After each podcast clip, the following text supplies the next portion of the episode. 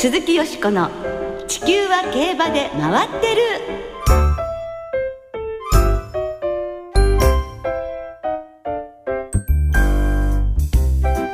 皆様こんばんは鈴木よしこです。お元気でいらっしゃいますか？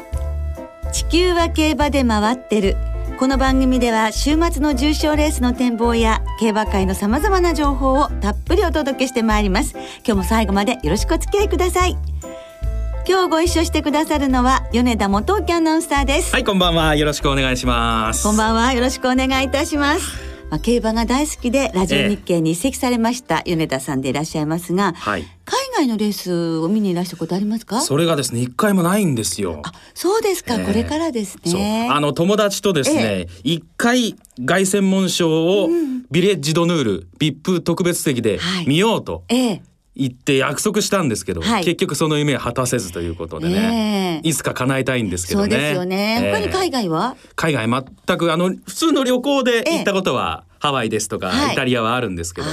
競馬はないんですね。えー、だって海外と言いますとですね、はいはい、先週日曜日の18日シンガポール航空国際カップに日本から統計ヘロが出走しましたね。そうでございます。しかも C 騎士との初コンビで2番人気に押された統計兵糧ですが好スタートから花を切って自分の競馬に徹して直線ではダンエクセルと一瞬競り合う場面があったんですけれども力尽きてゴール前では4着という結果になりました。はい香港のね本当の中距離路線も強くなりましたよね。ええ、統計兵糧は敗れはしましたけれどもドバイとのレース間隔が短い中よく頑張りましたよね。そうですね。まあ、日本では今週オークスが行われ、ハープスターが3歳牝馬2冠に挑みます、はい、果たしてどんな走りを見せてくれるのか、こちらも大注目です。鈴木よしこの地球は競馬で回ってる。この番組は JRA 日本中央競馬会の提供でお送りします。鈴木よしこの地球は競馬で回ってる。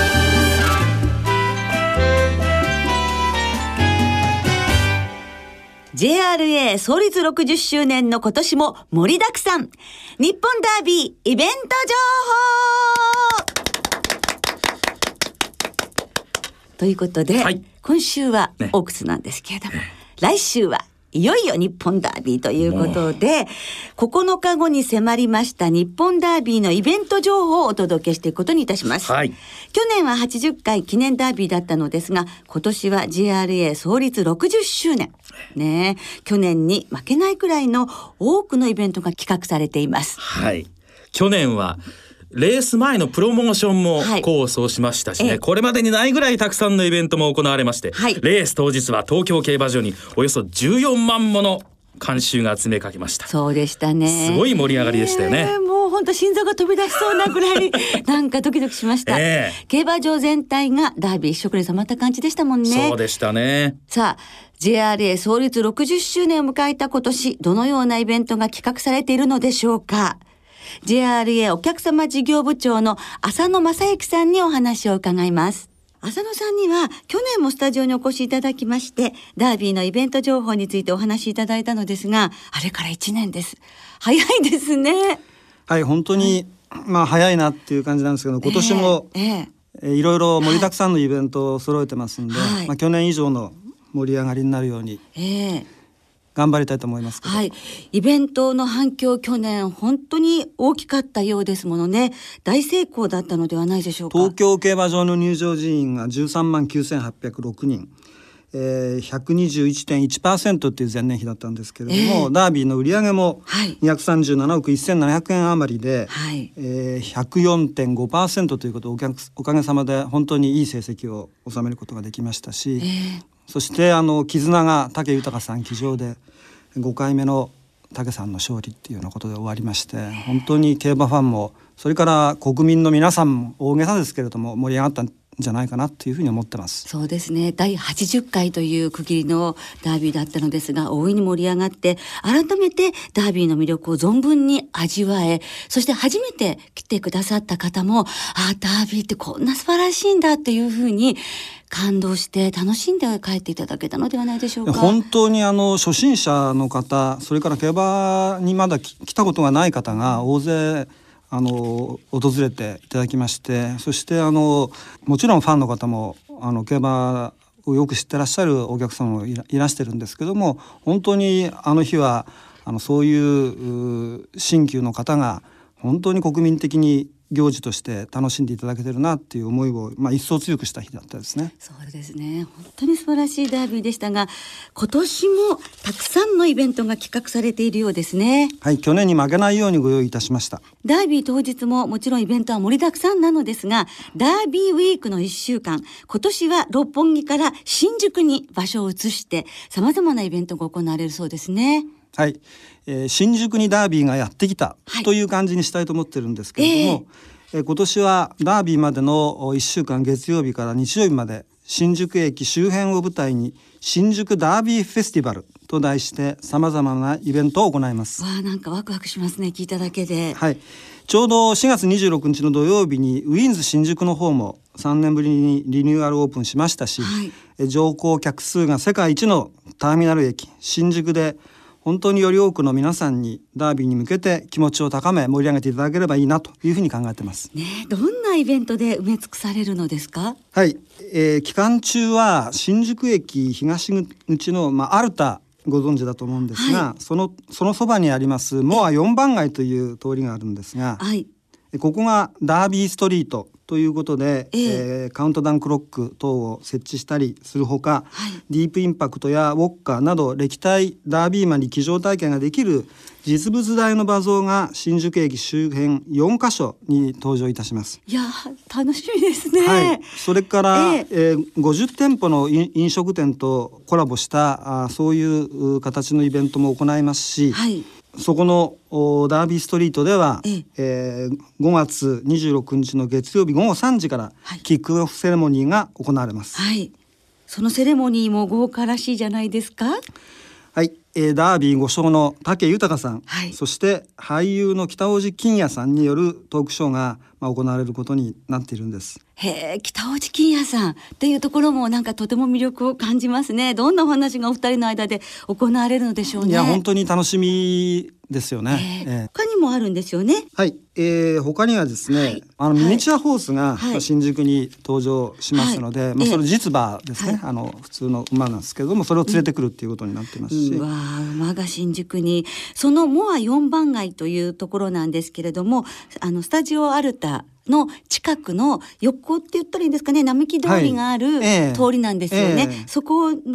えー、ステージということになりますね、はい、ダービッシュ色に染まるということなんですがその竹豊騎手たちのトークショーの他にもそのスタジオアルタではまたいろいろイベントがあるようですね。はい。まあよしこさんに出ていただくイベントもあるんですけれどもありがとうございます。お29日の木曜日はい。ですね、ええ。えー、と13時からスタジオアルタで、えー、林修先生の誰にでもわかる日本ダービー講座というのがですね、はい、行われまして、えー、そして、え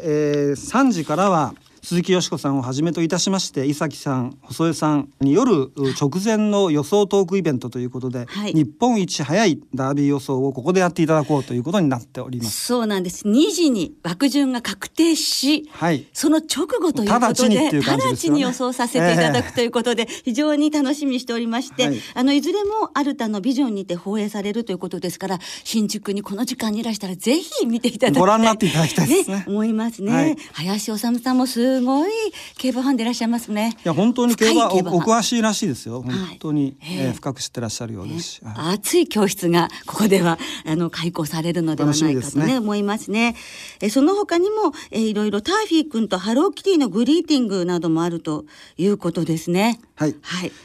あの新宿にダービーがやってくるっていうふうに先ほど申し上げたんですけれども、ええ、まあ、他のターミナル駅例えば渋谷とか吉祥寺とか府中とか、はい、そういうところにも画像がありますし、え、あの新宿のエリアから、はい、えー、駅それからまあ車内、それから入場門に至るまで、まあ、アクセス全てを日本ダービー一色で染め上げたいなとこういうふうに思ってるところなんです。ね素晴らしい新宿の街が日本ダービーに染まる一週間ぜひ皆様お立ち寄りください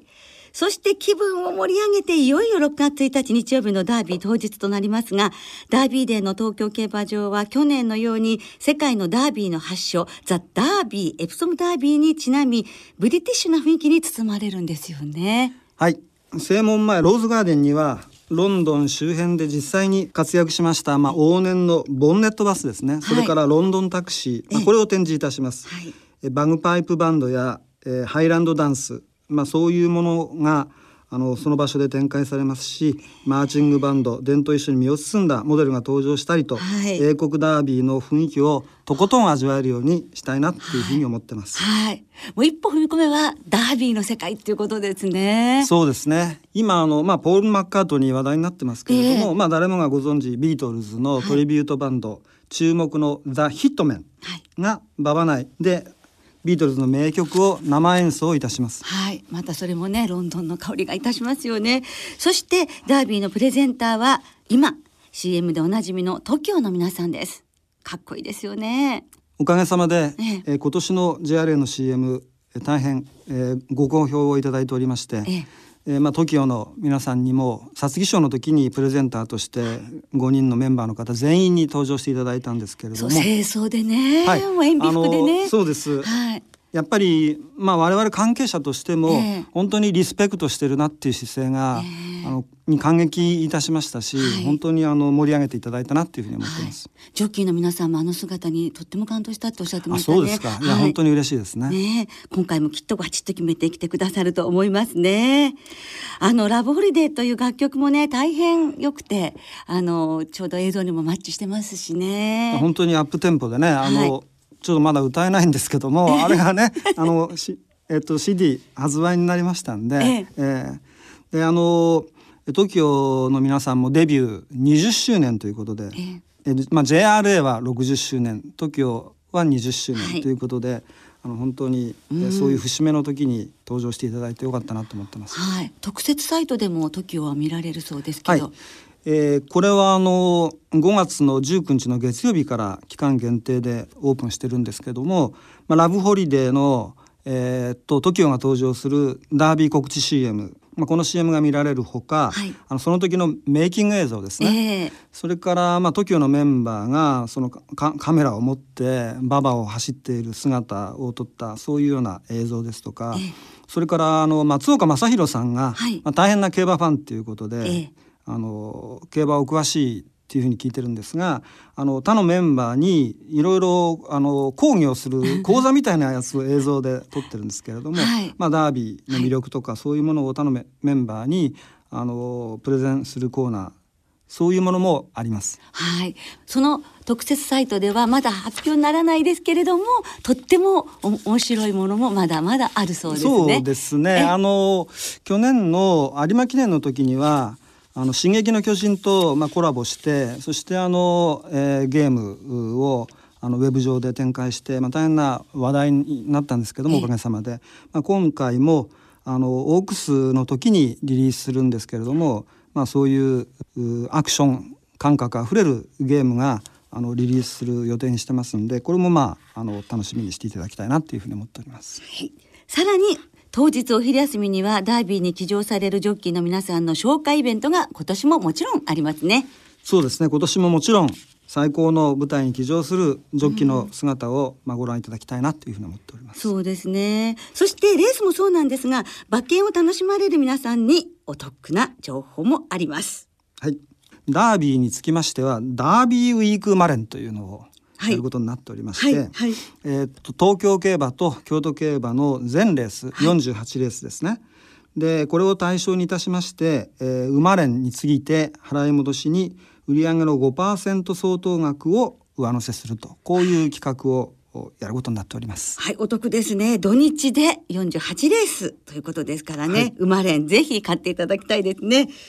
そしてフリーパスですね。はい、これはあのダービーの前日に、はい、えー、フリーパスの日ということであの無料で入場いただく日を設けております。はい、で、えー、っと先着の1万8,000名様ちょっとまあ中途半端な数字であるんですけどあのオリジナルトートバッグを、えー、プレゼントすることになってます。はい。えー、ダービー前日ですね。フリーパスで先着1万8,000人の方にオリジナルトートバッグがプレゼントされます、はい、というように、えー、今年も去年に匹敵するような去年をそうですね上回るくらい盛り上がるといいですよね。ぜひ皆さん東京競馬場でそして新宿駅周辺でダービーをお楽しみいただきたいですね。はい。ぜひ皆さん競馬の祭典日本ダービーを心ゆくまでお楽しみください、本当に楽しいイベントが盛りだくさんです今日はいよいよ来週に迫った日本ダービーのイベントについて JRA お客様事業部長の浅野正幸さんにお話をいただきました。今日はお忙しい中本当にどうもありがとうございました。ありがとうございました。いかがですか？この盛りだくさんぶり、まあ今年はあのダービーフェスティバルが、はい新宿ということで、ええ、まあ去年は六本木で新宿人の集まるところでこういうダービーを宣伝するというのはやはり競馬に興味ない人も呼び込むことになりますからいいことですよね。ね大いに盛り上がって当日を迎えたいですね。しかも吉川さんもまたお忙しい日々が続くと。ねあの新宿にお越しの方はですねあのイベントアルタの放映もありますので、えー、ちょっとお読み上げていただければと思いますけどね。えーね、リスナーの皆さんもダービーのイベントにふるってご参加ください。そしてみんなで盛り上がりましょう。以上日本ダービーのイベント情報をお届けいたしました。鈴木よしこの地球は競馬で回ってるここからは週末に行われる重賞を展望していきます。その前に先週予想したレース、ビクトリアマイル KO 杯スプリングカップを振り返りましょう。はい。まずはビクトリアマイルですが、内田博之騎手騎乗の11番人気ビルシーナが、はい好スタートを切ったのは去年と同じなんですが、はい、今年は行き切りまして、はい、逃げる展開になって直線に入って後続の追撃を抑えました。ねえ、逃げ切りですよ。ビルシーナは昨年のビクトリアマイルを制した後は着外がね続いていましたが1年ぶりの勝利見事な復活を果たしました、えー、ビクトリアマイル連覇というのは史上初の快挙です、うん、さあそしてその一つ前の日になりますけれども、えー、KO 杯スプリングカップですが北村博騎手騎乗の10番人気8歳馬のレッドスパーダが2番手から直線抜け出して快勝。去年の関谷記念以来となる勝利で安田記念への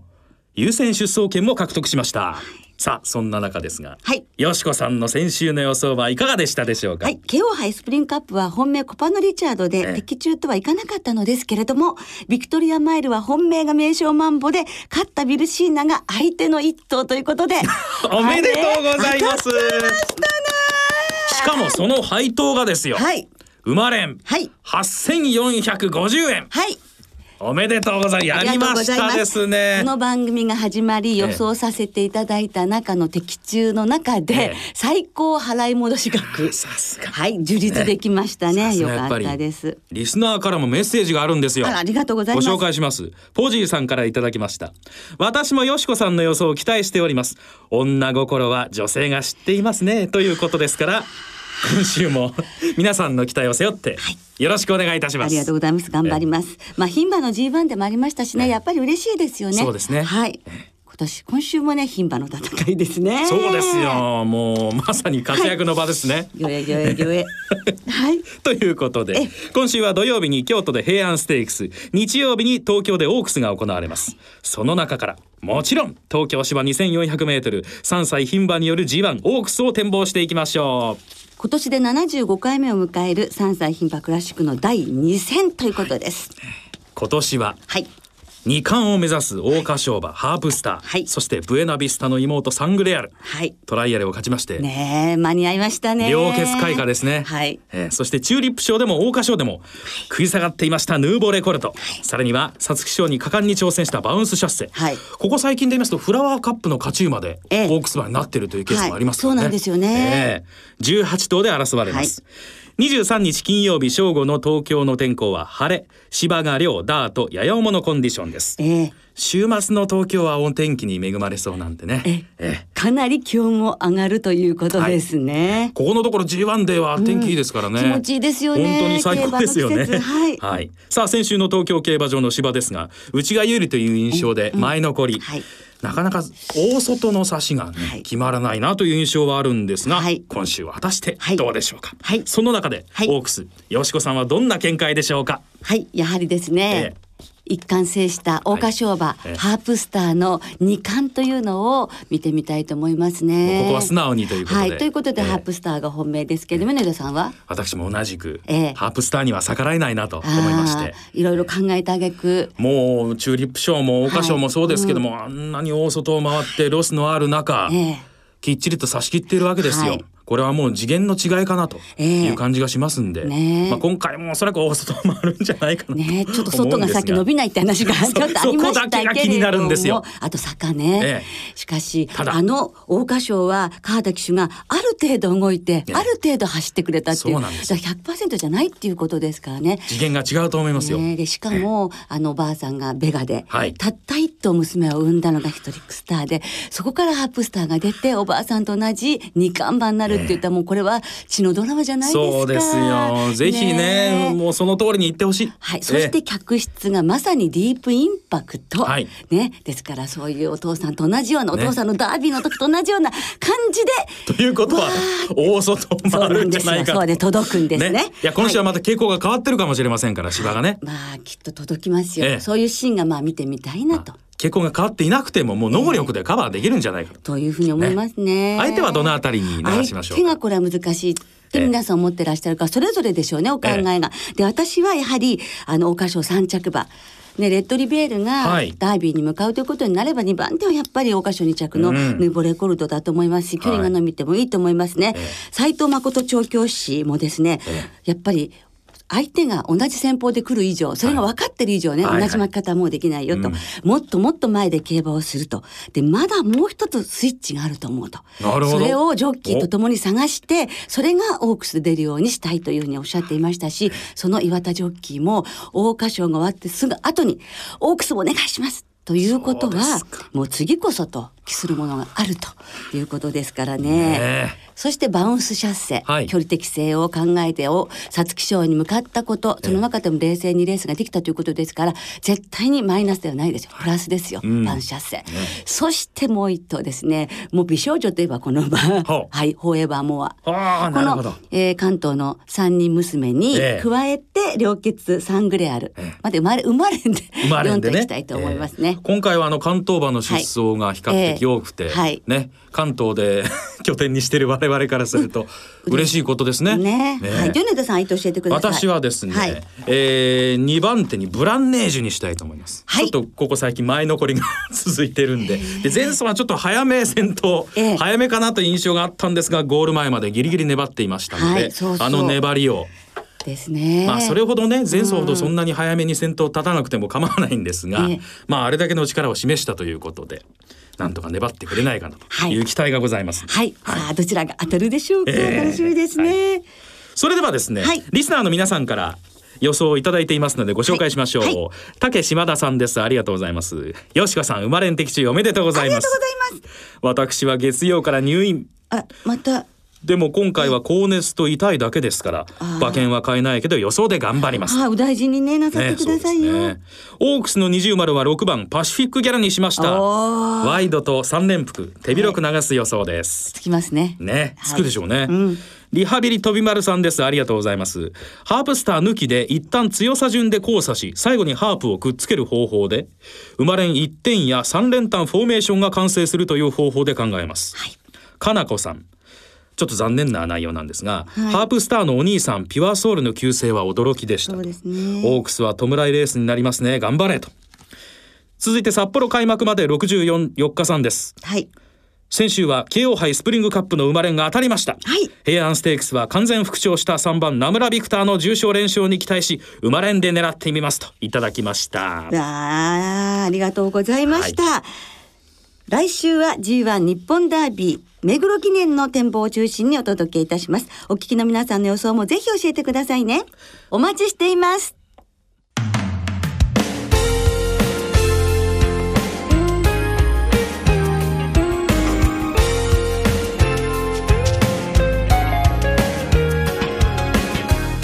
そろそろお別れの時間となりました。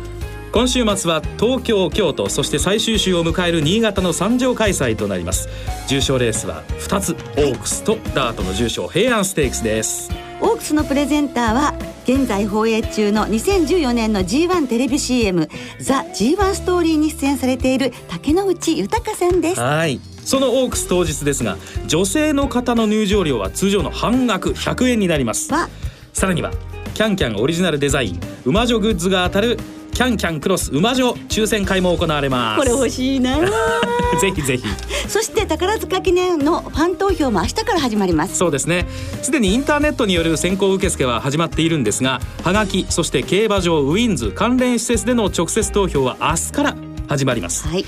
投票の締め切りは6月8日木曜日必着です詳しくは JR ねホームページでご確認ください。新札幌競馬場で競馬観戦北海道うまいもん満喫ツアーなど豪華商品が抽選で当たりますのでぜひご投票ください。